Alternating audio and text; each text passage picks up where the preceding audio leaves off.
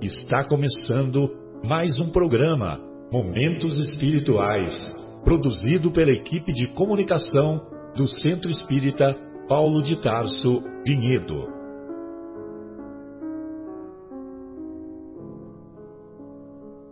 Se guardas contigo o estigma do sofrimento, indagando pela solução dos velhos problemas do ser e da dor, se percebes a nuvem que prenuncia a tormenta e o vórtice traiçoeiro das ondas em que navegas, vem conosco, estudemos a rota de nossa multimilenar romagem no tempo, para sentirmos o calor da flama de nosso próprio espírito a palpitar e morredouro na eternidade, e acendendo o lume da esperança, perceberemos juntos, em exaltação de alegria, que Deus, o Pai de infinita bondade, nos traçou a divina destinação para além das estrelas.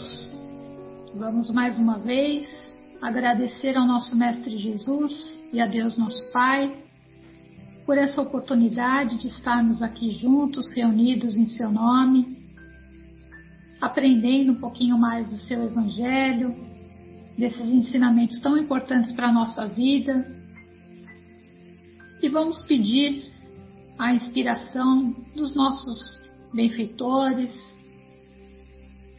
de toda a espiritualidade, para que possamos trazer não só para nós próprios, mas assim como para todos aqueles que estiverem nos ouvindo, a palavra consoladora, um estímulo, uma mensagem positiva que toque os nossos corações, os corações de todos os nossos irmãos, encarnados e desencarnados, para que a gente possa virar essa chavinha que é tão necessária para a nossa evolução, do nosso melhoramento, para que a gente consiga sair dessa existência melhores do que quando aqui chegamos. E assim, mesmo diante das dores, dos sofrimentos, das lutas diárias, possamos aprender com o nosso Mestre, que hoje nos traz esse ensinamento do bem e o mal sofrer, para que possamos trilhar esse caminho com serenidade, com paz e com o seu amor. Que Jesus nos abençoe a todos e abençoe principalmente aqueles que não puderam estar conosco nessa tarde de sábado. Que assim seja, graças a Deus. Graças a Deus. Muito bom, muito obrigado, Adriana. Então, após a, a prece feita pela nossa querida Adriana, nós iniciamos o programa Momentos Espirituais, hoje estudando na primeira parte o capítulo 5 de O Evangelho segundo o Espiritismo, e na segunda parte daremos continuidade ao capítulo Primeiros Labores Apostólicos da obra Paulo e Estevão. Bem, então, como nós vimos nos capítulos anteriores de O Evangelho segundo o Espiritismo, é, os primeiros capítulos foram direcionados de maneira pedagógica por Kardec para que os princípios da doutrina ficassem evidenciados. Ficassem evidenciados o princípio de Deus, o princípio da imortalidade da alma, o princípio da pluralidade das existências, há muitas moradas na casa de meu pai, e o princípio da reencarnação. Ninguém poderá ver o reino de Deus se não nascer de novo. Muito bem, então, como todos sabemos, a hospedaria do universo, ela é imensa, é incomensurável. A hospedaria é imensa porque tem muitos hóspedes. E muitos dos hóspedes, em sua maioria, podemos dizer, ainda encontram-se em aflições, em provas, em, em situação de infortúnio. E isso, e isso fez com que o Kardec elaborasse, é, antes do sexto capítulo, o primeiro, o primeiro capítulo das orientações, o primeiro capítulo que envolve as bem-aventuranças. Bem-aventurados os aflitos, porque serão consolados. E olha que e olha só que notável pedagogia do mestre Kardec. No capítulo 6, como tem muitos aflitos, o que que ele colocou? O Cristo consolador. Espíritas, amai-vos, eis o primeiro ensino. Instruí-vos, eis o segundo. Revelei a doutrina divinal. E assim vai, né? Aquela, aquela mensagem belíssima do Espírito da Verdade que nós estudaremos na próxima semana.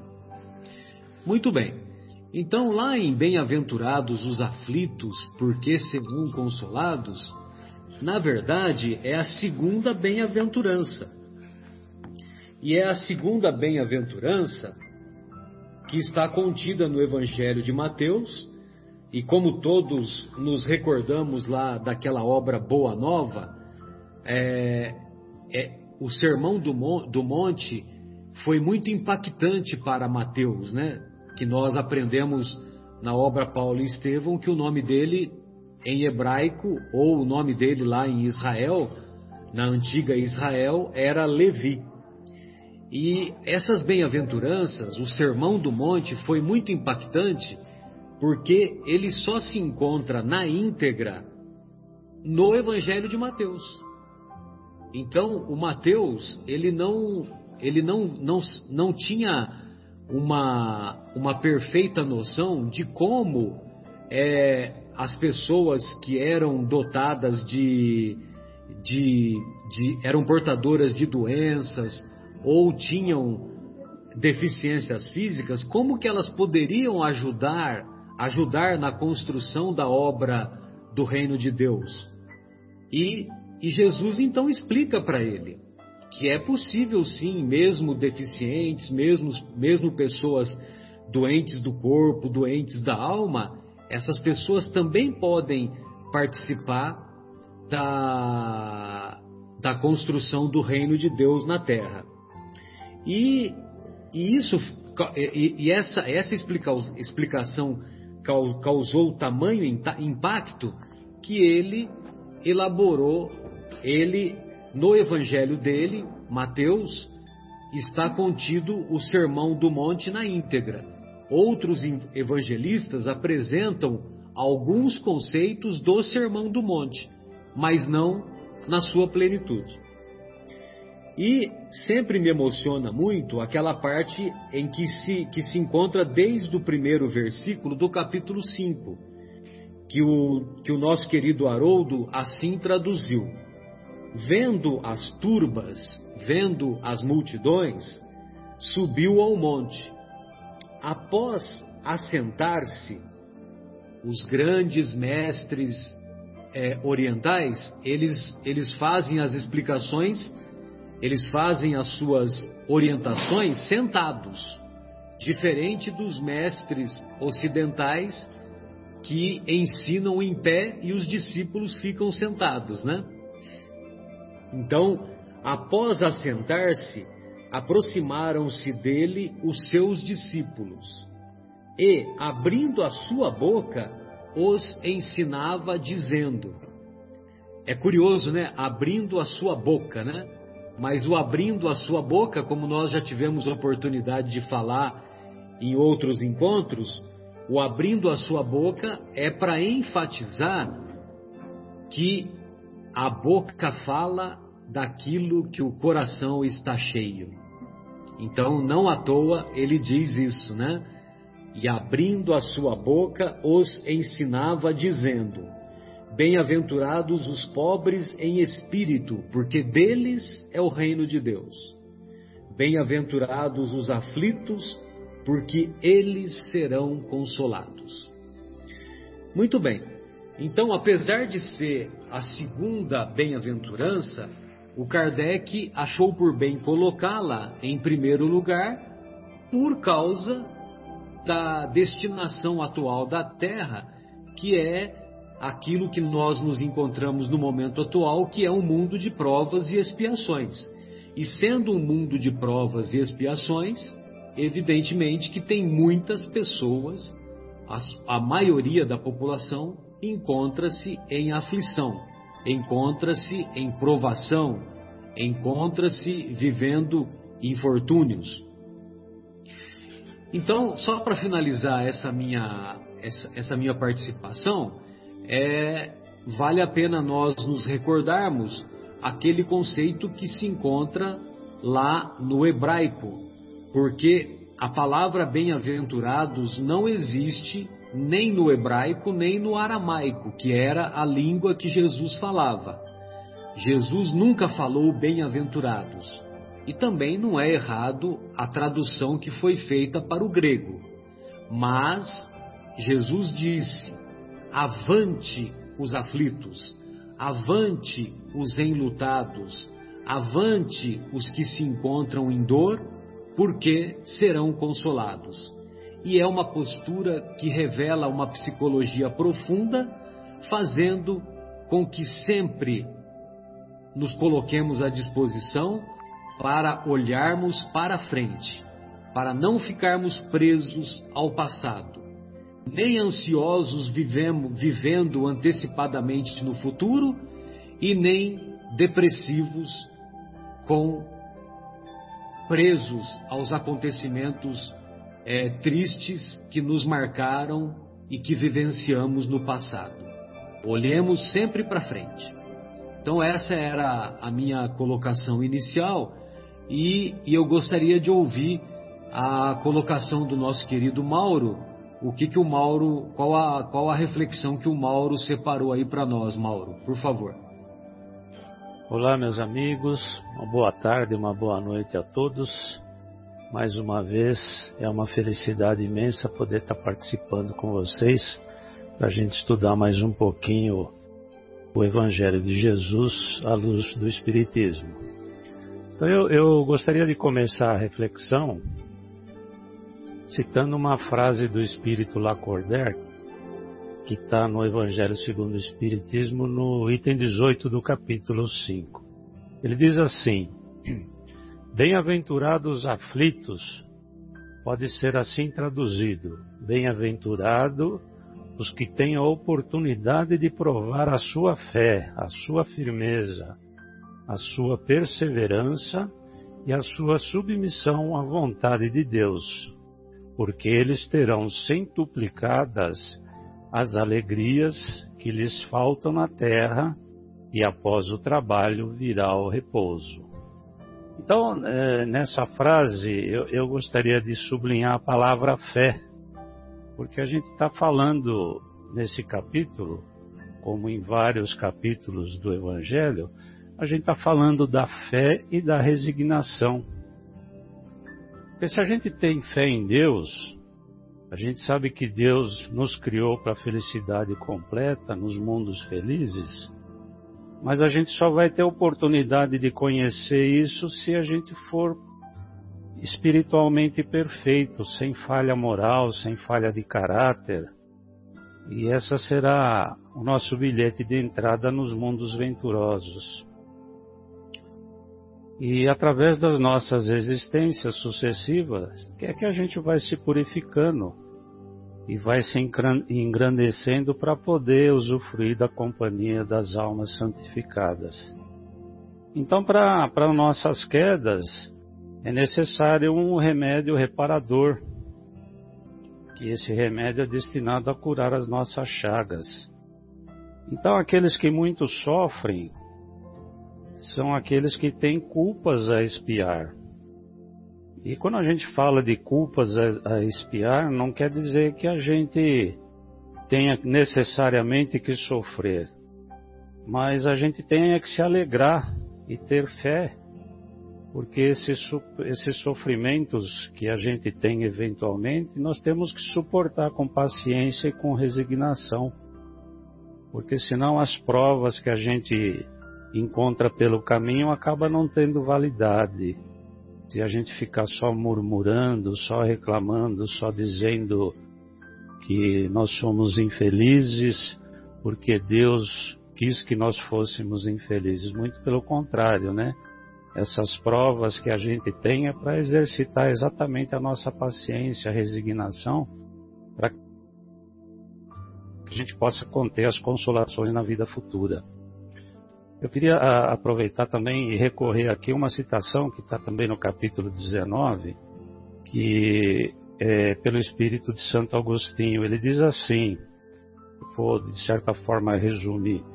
Ele fala que quando nós estávamos desencarnados, vagueando pelo espaço, a gente escolheu as provas pelas quais a gente queria passar e, sobretudo, as provas que a gente se considerava suficientemente forte para suportar.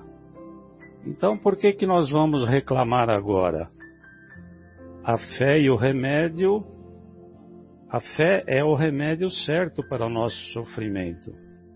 Então a gente não deve perguntar qual o remédio para curar a nossa dor, a nossa chaga, ou a nossa tentação, ou uma prova.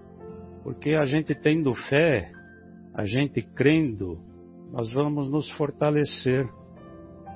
E aquele que duvida é punido na mesma hora pela angústia pungente da aflição. Achei bem interessante essa colocação.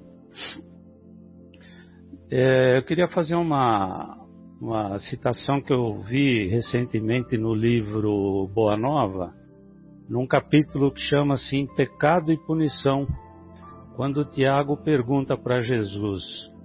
Ele pergunta assim: Mestre, por que Deus, sendo tão misericordioso, pune seus filhos com defeitos e moléstias tão terríveis?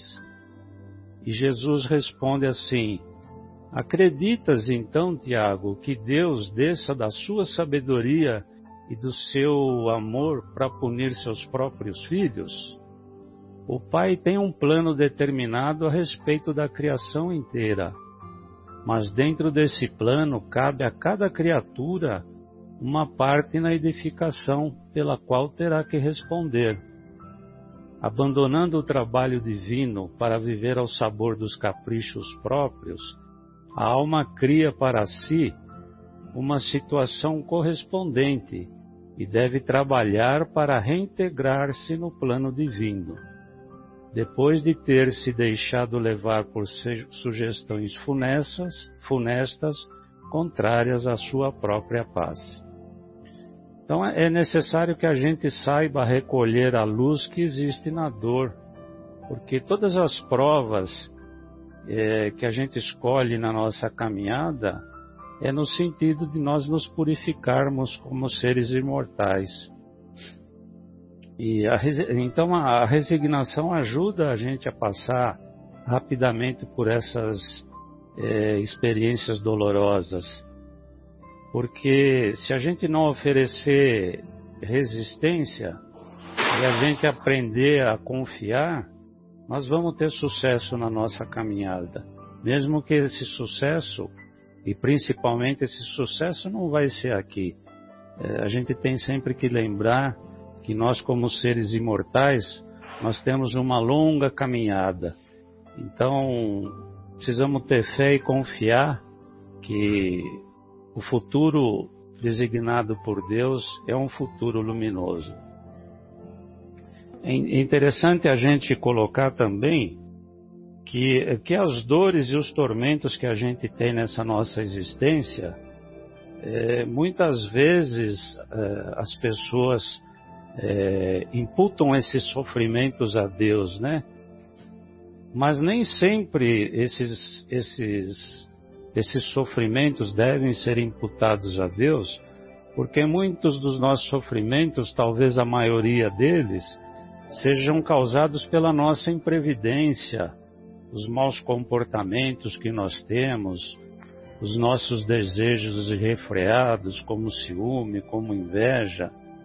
E às vezes, muitas das vezes a gente não põe limite nas situações que ocorrem no nosso dia a dia. Então nós mesmos criamos infortúnios e, e às vezes desgraças que ocorrem na nossa vida pela nossa falta de imprevidência ou por não seguir as leis de Deus. A gente pode dar um exemplo bem simples de um pai que não que não educa adequadamente o seu filho, porque os pais muitas vezes deixam de perceber más influências ou coisas que se afloram desde pequeno no, no seu filho. E mais tarde ele pode ter grandes sofrimentos e grandes sofrimentos que são causados pela família por aqueles exemplos, por aqueles ensinamentos que ele deixou de a dar aos seus filhos. A gente vê isso muito comumente nos dias de hoje, né? Filhos transviados, filhos que enredam por caminhos do crime, por caminhos das drogas, e às vezes é por uma simples imprevidência que um pai é, deixa de ter hum, durante a juventude do seu filho, por desleixo, por acomodação, enfim, coisas que a gente vê no dia a dia. Eu queria também, assim, para poder terminar, fazer uma citação que também está no livro Boa Nova de Humberto de Campos, psicografado pelo Chico, e que se chama, é, que o título é Estações Necessárias, quando Jesus inquire Bartolomeu sobre a sua tristeza e sobre as suas meditações profundas e dolorosas. E Bartolomeu diz para Jesus que a sua tristeza era porque o mundo estava cheio de maldades, por toda parte o crime triunfava, o jogo de ambições, e só se colhia desenganos. Então Jesus faz uma série de considerações para Bartolomeu e termina assim, dizendo isso para Bartolomeu. Os homens obcecados pela vontade própria ferem a fronte nas pedras do caminho, cerram os ouvidos à realidade espiritual, vendam os olhos com as sombras da rebeldia e passam em lágrimas e amargurados gemidos, sem enxergarem a fonte cristalina e a claridade das experiências que Deus espalhou para a sua jornada. Então, concluindo, a gente vê que nós vivemos num mundo de provas e expiações e é evidente que aqui estão reunidas condições de plena felicidade para o ser humano. Aliás, que aqui não estão reunidas as condições para a plena felicidade do ser humano. Mas nós devemos ter fé e resignação para superarmos as nossas é, aflições, o que não significa que a gente deve viver desmotivado. O que é importante a gente ter em mente que não precisamos de, de deixar de apreciar as coisas boas da vida, o bom humor, a alegria, e que normalmente a gente encontra tudo isso nas coisas simples. Mas é necessário, portanto, que nós trabalhemos e nos esforcemos para suavizar os nossos males. E só assim a gente vai ser tão feliz quanto possível nesse planeta. Então era essa a reflexão que eu gostaria de fazer para esse capítulo. Muito bom, beleza. Muito obrigado, Mauro. Imagina. Ô, ô Edmar, é, carregar a cruz é diferente de arrastar a cruz. Gostaria de ouvi-lo. Opa! É, é, nesse esse pensamento vinculado com o bem-aventurados os aflitos. Opa, boa tarde a todos, boa noite para alguns, né? É, realmente é um prazer estar aqui juntos, aprendendo mais do que ensinando, né? A gente está sempre aprendendo bastante. É, esse, esse, esse capítulo é muito interessante, esse item do bem sofrer e mal sofrer é uma coisa que a gente tem que aprender, né? Porque quem sabe bem sofrer, né? É, é, é, um, é um desafio para nós. E eu trouxe a, a, as, para nossas reflexões aqui do dia de hoje é, algumas palavras do De Luca que estão no livro Pensamentos que Ajudam, e de um livro psicografado do Chico chamado Respostas da Vida. A ideia é, é trazer aqui um, algo que possa nos apoiar nesse, nessa, nessa nossa reflexão. No livro do Chico, é, André Luiz diz para não permitirmos que a dificuldade abra em nós a porta do desânimo, pois a dificuldade é o meio que a vida se vale para melhorarmos em habilitação e resistência. Isso quer dizer que a dificuldade é um instrumento de progresso, né? E às vezes a gente tem bastante dificuldade em entender isso. A orientação aqui é para que nós não nos deixemos se abater pelo desânimo quando uma aflição vier bater em nossa porta. E isso já é uma forma de bem sofrer. E quão, quão atual que não é essa, essa orientação nesses momentos que nós estamos vivendo de pandemia, né, gente? É normal que perante as aflições que venhamos a, a sentir, né, nós venhamos a nos sentir abatidos, derrotados, né, quando a aflição bate na nossa porta, às vezes a gente a primeira primeiro impulso nosso é se sentir derrotado e abatido. Mas isso é humano, né? O que nós devemos evitar de qualquer forma é que o desânimo nos paralise os movimentos pois precisamos nos movimentar para sair das dificuldades. Marcelo agora há pouco falou da tradução, né, o avante, não é isso? Então, é, isso aqui é, um, é, é, é só para reforçar, né? Nós não podemos nos paralisar os movimentos, nós precisamos fazer justamente ao contrário, né? Temos que nos movimentar para sair das dificuldades. O desânimo, como De Luca coloca, funciona como. Ele dá um exemplo bastante interessante, né? Ele funciona como aquele indicador de fim de combustível no nosso carro. Quando ele acende, indica que nós devemos procurar um posto para abastecer. Caso contrário, ele irá parar de funcionar, porque vai acabar o combustível. Então, quando o desânimo vier até nós, é sinal que nós devemos reabastecer nosso espírito com o combustível da oração, da fé e da compreensão. Se for necessário parar um pouco para descansar, então descanse, mas não desista. Né? A vida precisa de pausas, né? nós não somos de ferro, né? mas depois respire fundo e siga adiante, você estará mais forte é, acho que é um motivador, né? Não podemos parar nunca, né? Não podemos esquecer de que um dos maiores instrumentos que Deus nos deu para abastecer o nosso espírito é a prece. Então peça a Deus as forças necessárias para superar as dificuldades e Ele não vai nos abandonar. Basta não desistirmos de caminhar. Quando nós nos sentirmos fracos, Deus nos fortalece, nos dá forças novas. Tenhamos fé na, tenhamos fé na capacidade de superação do problema que nos aflige e peçamos a Deus a orientação do melhor caminho a seguir. Não podemos esquecer que Deus não nos dá uma prova maior que a nossa capacidade de superar. Né? do Evangelho, a gente aprende que ele não coloca um fardo pesado em ombros frágeis. Então, se chegou a aflição até nós, tenhamos fé que nós, nós vamos conseguir superar. Não acredite, porém, que Deus é, vai trazer caminhos fáceis em que predomine a lei do menor esforço.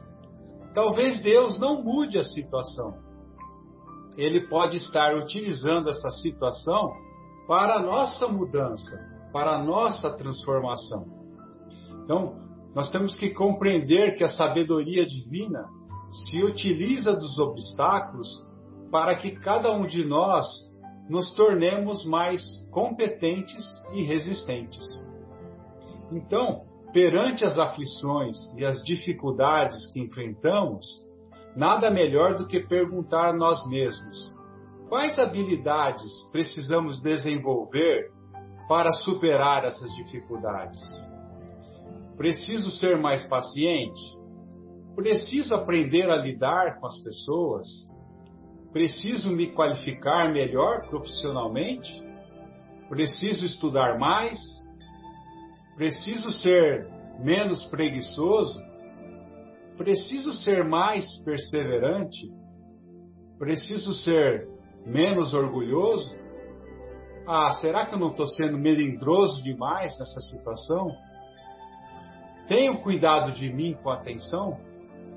Será que eu poderia ter feito algo diferente para evitar essa aflição que está me afligindo nesse momento? Então, essas são algumas das muitas perguntas que podemos fazer nesses momentos.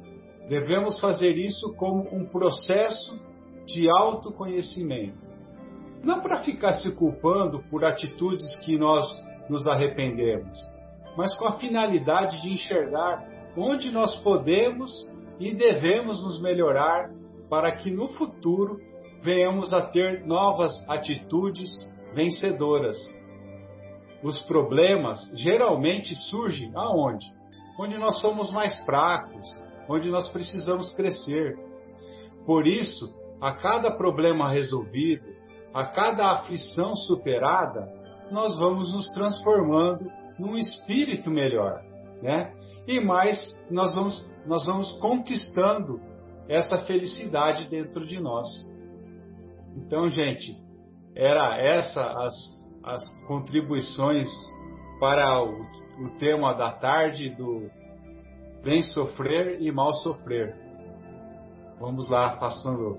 Maravilha, Marcelo. Muito bom, muito bom. O Deluca, Deluca tem reflexões muito profundas e simples também, né? Ao mesmo tempo.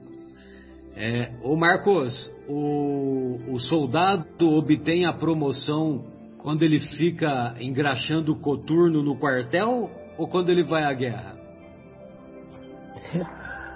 Oh, boa tarde, boa tarde, amigos. Boa tarde, Marcelo. Olha, as minhas reflexões tinha, tem tudo a ver com essa sua frase, viu? Não é à toa, né? É, não, ficar engraxando o coturno no quartel é tudo que o soldado ele não quer, né? Naquele momento, se ele foi destinado aí para a batalha, a glória dele seria na batalha, como está aqui no o Evangelho segundo o Espiritismo. Mas o que eu queria, e, e ainda vou fazer essa citação, é que é, pensamos que, até o, o Fábio, como o Fábio também tem sempre nos lembrado, esse mundo é um mundo escola, né?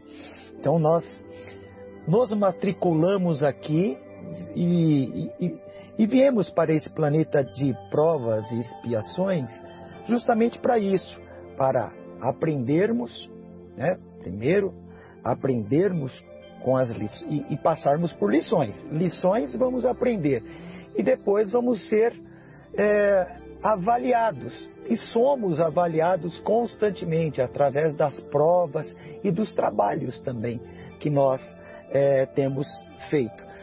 Então, qual é o mérito de você ir para uma escola e passar de ano é, sem fazer nada? Sem aprender e sem passar por uma avaliação. Né, Marcelo, você mesmo que é um médico formado, imagina você ir para a faculdade, ficar os cinco anos ali, passando tempo, não estudando nada e, e tendo a certeza que você vai passar de ano. Como é que seria a sua vida depois de formado e né? O que você aprendeu para utilizar na sua profissão, né? Que mérito você teve, enfim.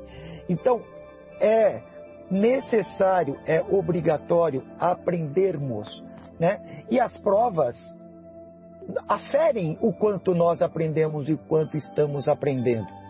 Uma frase que você fala também, Marcelo, que eu gosto sempre de ouvir, é, quando a gente matri nos matriculamos numa, numa academia, né, Marcelão? Não é para chegar lá e deitar numa rede, afinal nós gastamos o dinheiro e, e tivemos a vontade de ir até a academia. Se é para ficar lá deitado ou descansando, fique em casa então, nem vá. Mas já que você se propôs aí, pegue pesado, faça exercício, é, se esforce, né? Porque tem um propósito. Então temos um propósito aqui e as provas é o que nos nos avalia, né? O quanto nós estamos é, preparados para alçar é, ou, é, outros, ou, outras etapas, ou alçar planos ou locais melhores, digamos assim, no reino de Deus. Então, é, as provas, digamos, de certa forma, é um sofrimento, mas não basta apenas sofrer. Você sofrer e dizer que, poxa, eu estou sofrendo, estou bem. Não. É, é, você sofrer e, e maldizer esse sofrimento, lastimar esse sofrimento, você reclamar a Deus o porquê você está passando por isso, não te traz mérito nenhum. Né? Ué, você está sofrendo, beleza, mas você não está reconhecendo que aquilo está sendo para o seu bem, de certa forma. Então a resignação, a fé, né? a, a crença em que Jesus, primeiro, é bom, né? há uma justiça em tudo que ele faz, né? É, e que não é um castigo. Aquilo é como uma prova numa escola, não é um castigo, você está sendo avaliado, né? Sem aquilo você não passa de ano. Então, a gente recebe uma prova lá na hora e, e recebemos ela bem. Temos que estudar para, para fazer bem aquela prova. Então aqui é o aprendizado, é o aprendizado diário, as provas vêm constantemente para nós, né? E cabe-nos a nós recebê-la de bom grado, né? Porque é, é, é, através delas que nós vamos conseguir passar de ano, né? Não passar de ano colando, somente colando, ou, ou comprando o seu diploma, comprando, não. Até porque, se você não aprender agora, neste ano, o próximo ano você vai, vai ser pior. Você não aprendeu nada, né? As provas, as provas podem ser maiores, as, uh, os, uh, as, os ensinamentos são maiores, você não está nem preparado. Você nem, enfim, é como uma escola. Não adianta passar do primeiro ano para o segundo ano se você não aprendeu nada no primeiro, o segundo ano então será pior ainda. A base do ano anterior você nem sequer aprendeu. Então, como está aqui no nosso Evangelho segundo o Espiritismo, né? É, deveria ser assim, então, bem, bem-aventurados os que têm a ocasião, a oportunidade de provar a sua fé, a sua coragem e a sua submissão à vontade de Deus. E a ocasião é esta, é essa, que nós estamos aqui. Esse é o momento. Então, os que não têm isso, né, que procurem ter essa resignação, né, é, aceitar, né, e o aceitar não é baixar a cabeça e dizer, ah, não, isso é um sofrimento, então pronto, não vou fazer nada por isso. Não. Você tem que buscar se melhorar, tem que buscar o seu conforto, né? É claro, de uma maneira justa, de uma maneira honesta, de uma maneira ética, né? É, é, e quando a prova chegar, você ter força, ter fé e, e enfrentá-la, né? Porque ela de certa forma é o que te vai, é o que vai qualificar o seu espírito. É isto, as minhas reflexões, Marcelo. Maravilha, obrigado, Marcos. Ô Fábio, olha só o que está no Salmo 126, no versículo 5 e 6. É, os que semeiam com lágrimas ceifam em meio a canções vão andando e chorando ao levar a semente. Ao voltar, voltam cantando, trazendo seus feixes. É preciso ter uma reação positiva diante das tribulações que a vida a todos nos propõe. Gostaria de ouvi-lo. Você precisa habilitar o, o, microfone. Tá. Não, você me deixou pensativo aí com essa, com esse salmo. Muito bonito.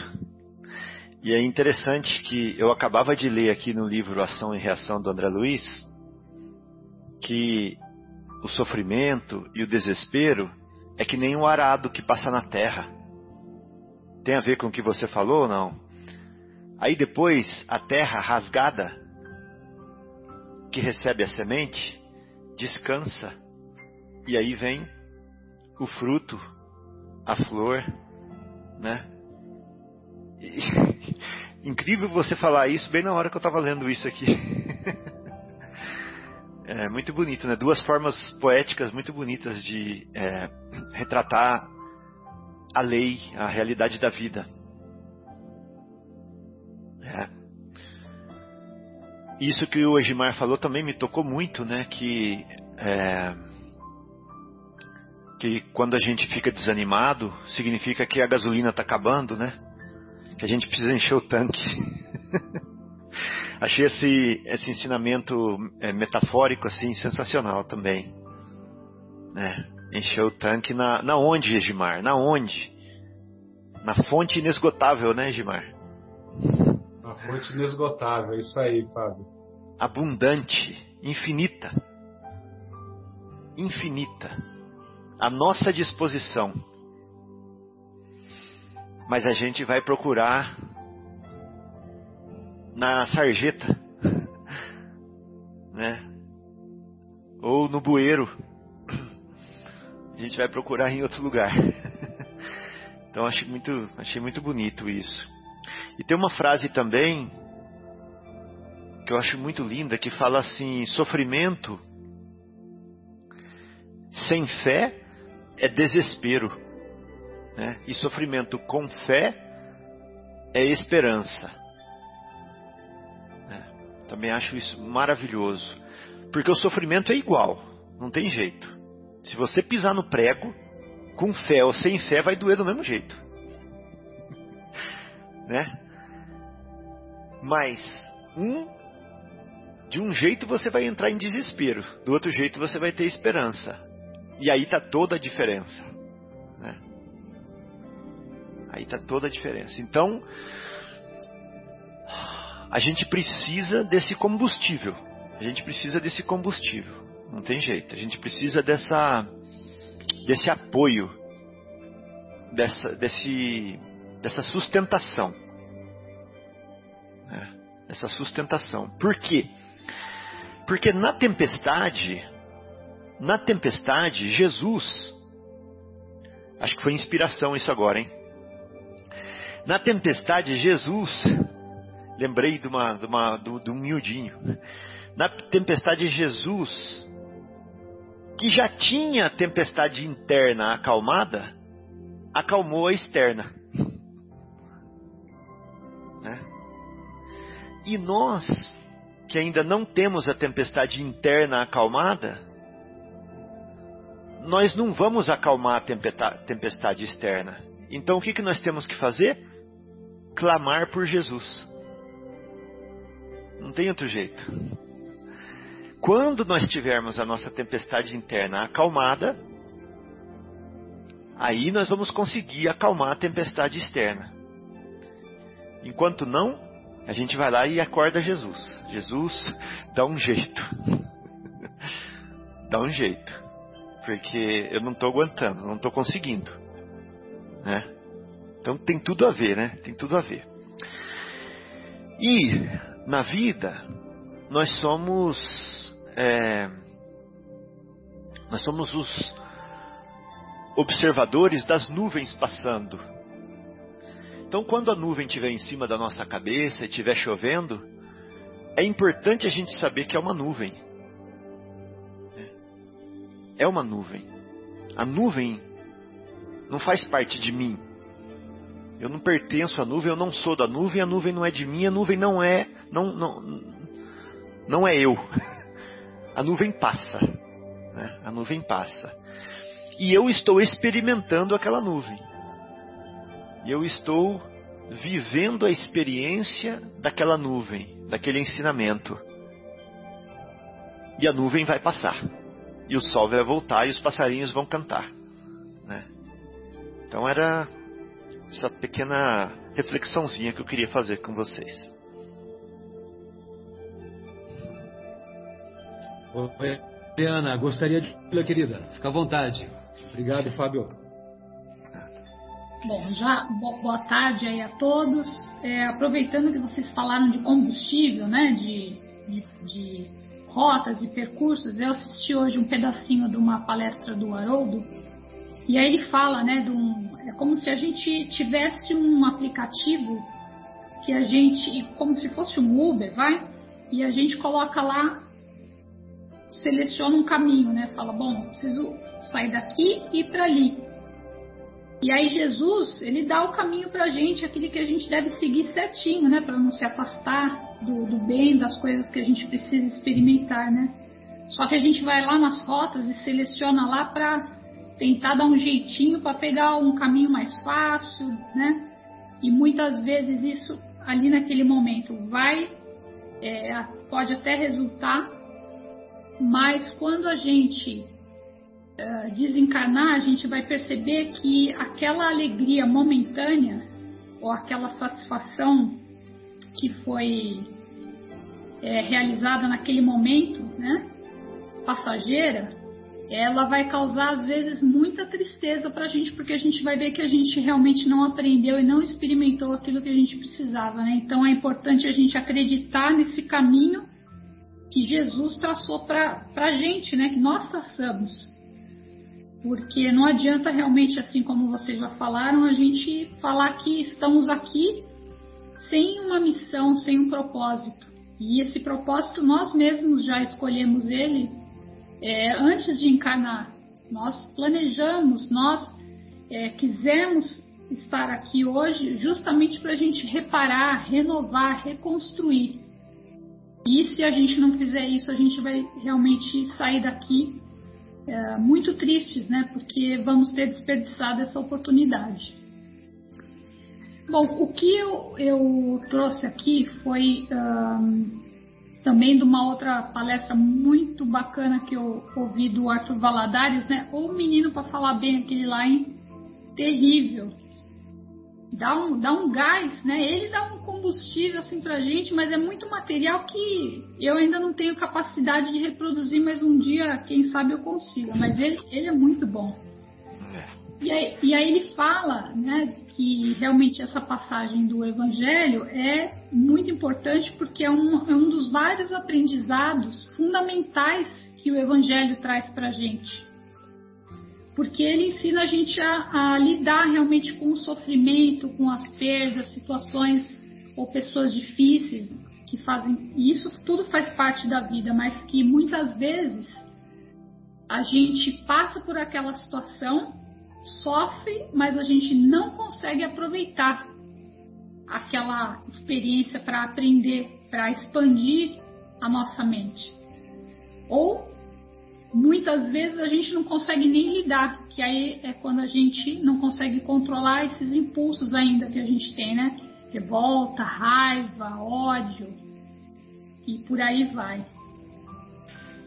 E nessa palestra ele fala, né, que Jesus, como nosso maior exemplo, né, de espírito evoluído que passou por aqui, ele veio é, partilhar conosco esse, esse conhecimento e a sua experiência, porque afinal vamos combinar, né? Quem sofreu mais aqui das histórias todas que a gente já ouviu, o quanto ele não sofreu, né? Foi crucificado sem é, fazer mal para ninguém.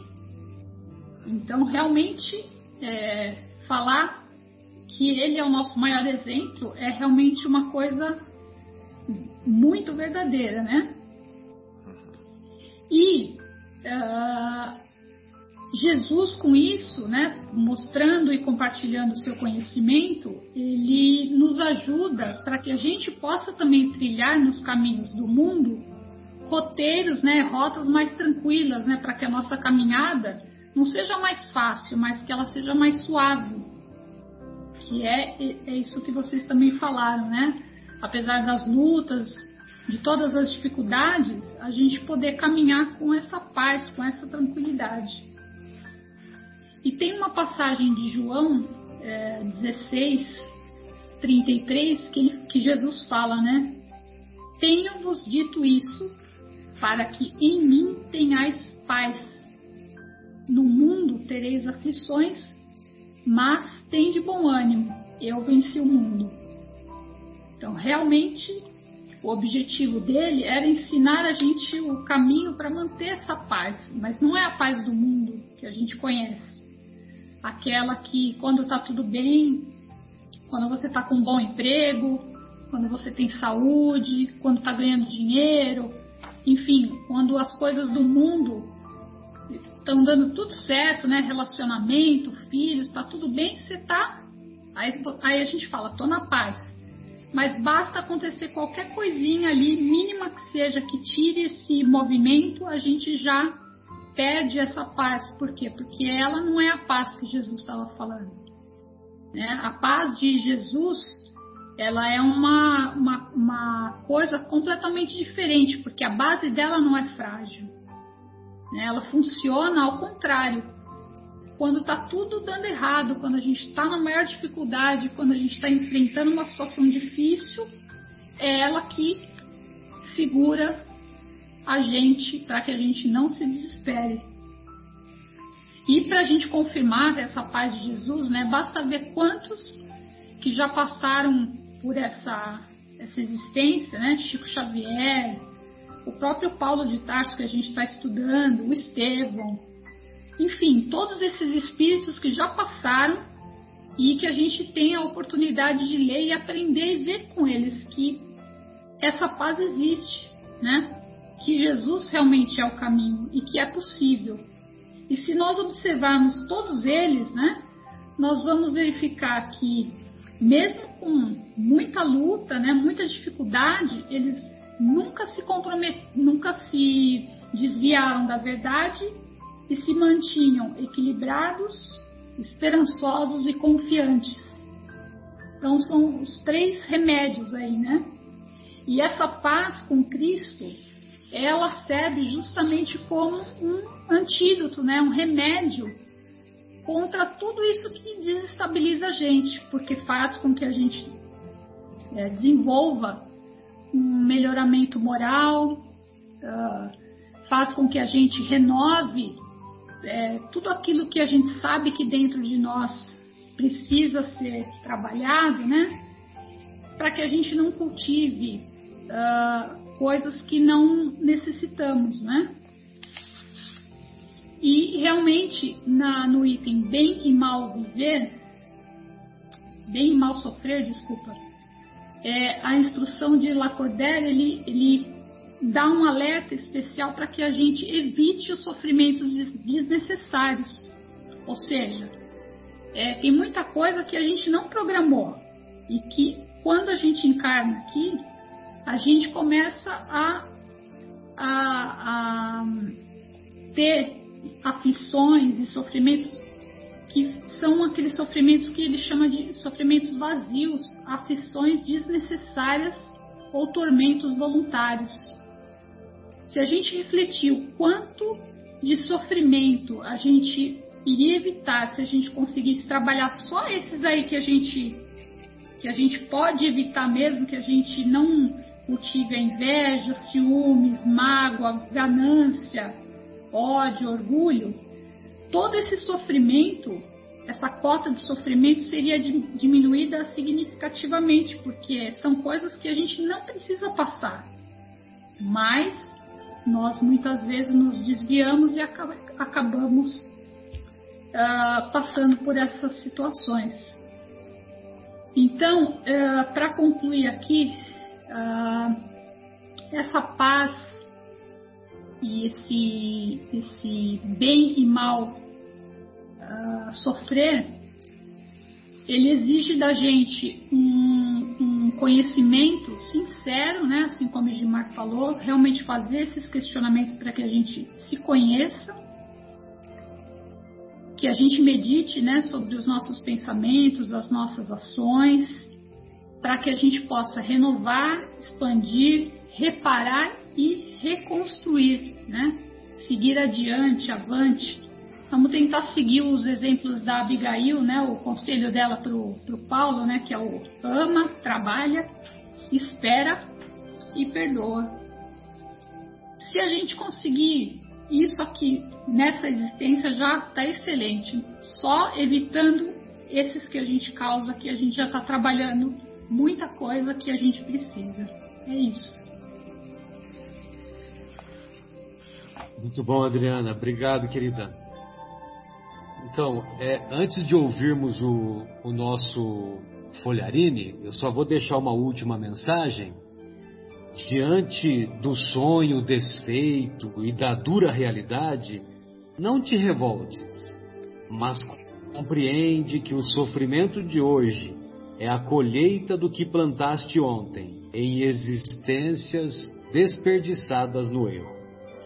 Persevera no trabalho digno e entrega-te à inspiração de Jesus, na certeza de que a aflição que te pesa nos ombros é, na verdade, a cruz redentora que há de te conduzir à vitória maior na vida eterna, onde encontrarás a verdadeira felicidade. Bom, essa passagem encontra-se no Vivendo o Evangelho do André Luiz, referente ao, ao bem sofrer e mal sofrer, essa mensagem tão inspiradora e brilhante do padre Lacordaire, que padre Lacordaire que desencarnou em 1862. E mesmo tendo desencarnado em 1862, ele foi convidado pela equipe do Espírito da Verdade para participar para participar da elaboração da, da, da elaboração da doutrina espírita. E embora o livro dos Espíritos já tivesse sido editado, e, e o livro dos médiuns também, mas o Evangelho segundo o Espiritismo foi veio a público em 1864, dois anos depois da desencarnação dele. E ele tem, se eu não me engano, cinco mensagens belíssimas no, no Evangelho segundo o Espiritismo. E essa eu tenho em conta que é talvez a mais bela e a mais profunda.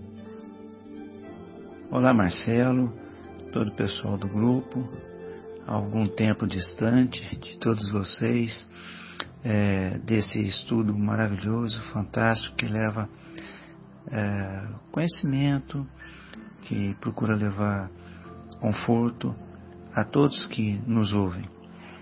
Hoje consegui chegar até aqui para trazer uma mensagem, pelo menos sobre a parte evangélica. E então eu vou tentar passar um entendimento que trago né, sobre o bem e o mal sofrer na mensagem de Lacordaire, no capítulo 5, item 18. Em determinado momento, logo no início, ele diz assim que o desânimo é um erro. E eu acrescentaria, e grave para o cristão, que sabe da importância da esperança para viver a vida tanto nos momentos mais calmos quanto naqueles mais atribulados. O cristão que se deixa levar pelo desânimo acaba abrindo caminhos para a queda, que o comodismo, que fica à espreita, aproveita para derrotar-nos. Então, não se entregar jamais. Esse é o exemplo que Jesus nos deixou. Quando, mesmo conhecendo seu futuro, ficou firme nos conceitos de amor, fraternidade, caridade, humildade, demonstrando a toda a esperança.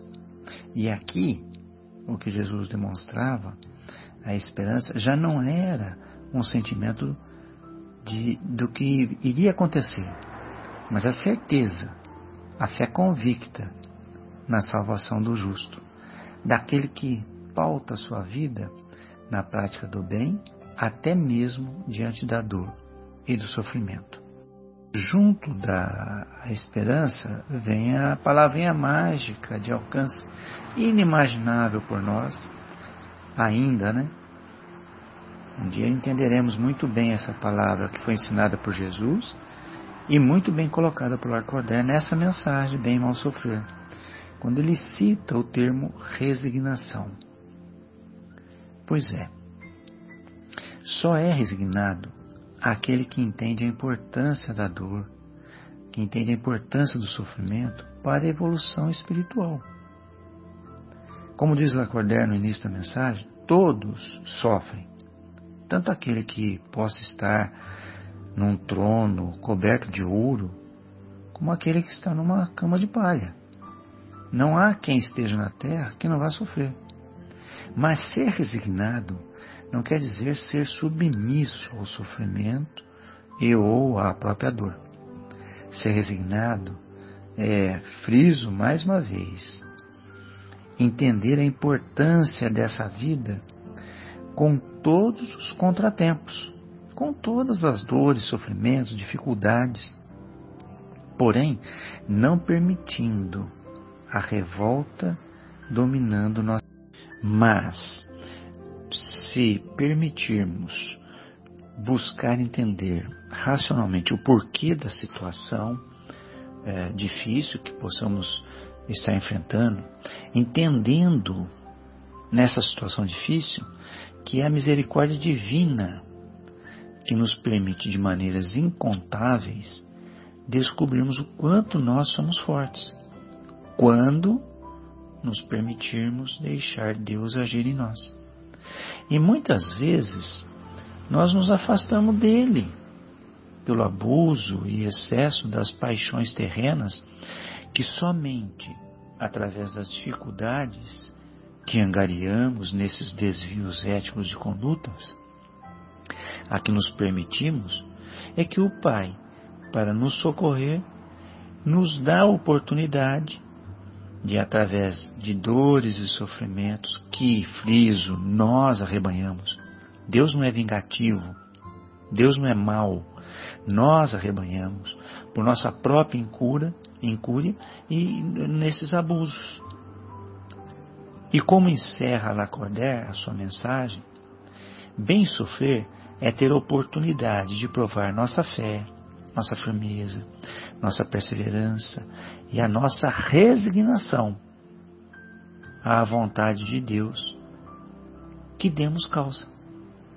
Entendendo que resignação não é a aceitação pura e simples, mas lutar o máximo possível para vencer o que está a causar ah, algum mal em nós, entendendo, no entanto, que Deus é o Pai soberano e justo, que não permite dor além do necessário, que possa promover a nossa evolução uh, espiritual, que é infinita. É isso que eu preparei, espero ter podido dar uma virgulazinha aí para todos pensarem e repensarem sobre o bem e o mal sofrer de Lacordaire. Abraços em todos, muita luz, muita harmonia no coração de todos. Obrigado pela oportunidade. Essa alma. Bem, então encerramos o nosso encontro, a, a primeira parte do nosso encontro, né? E retornaremos em seguida após a pausa musical.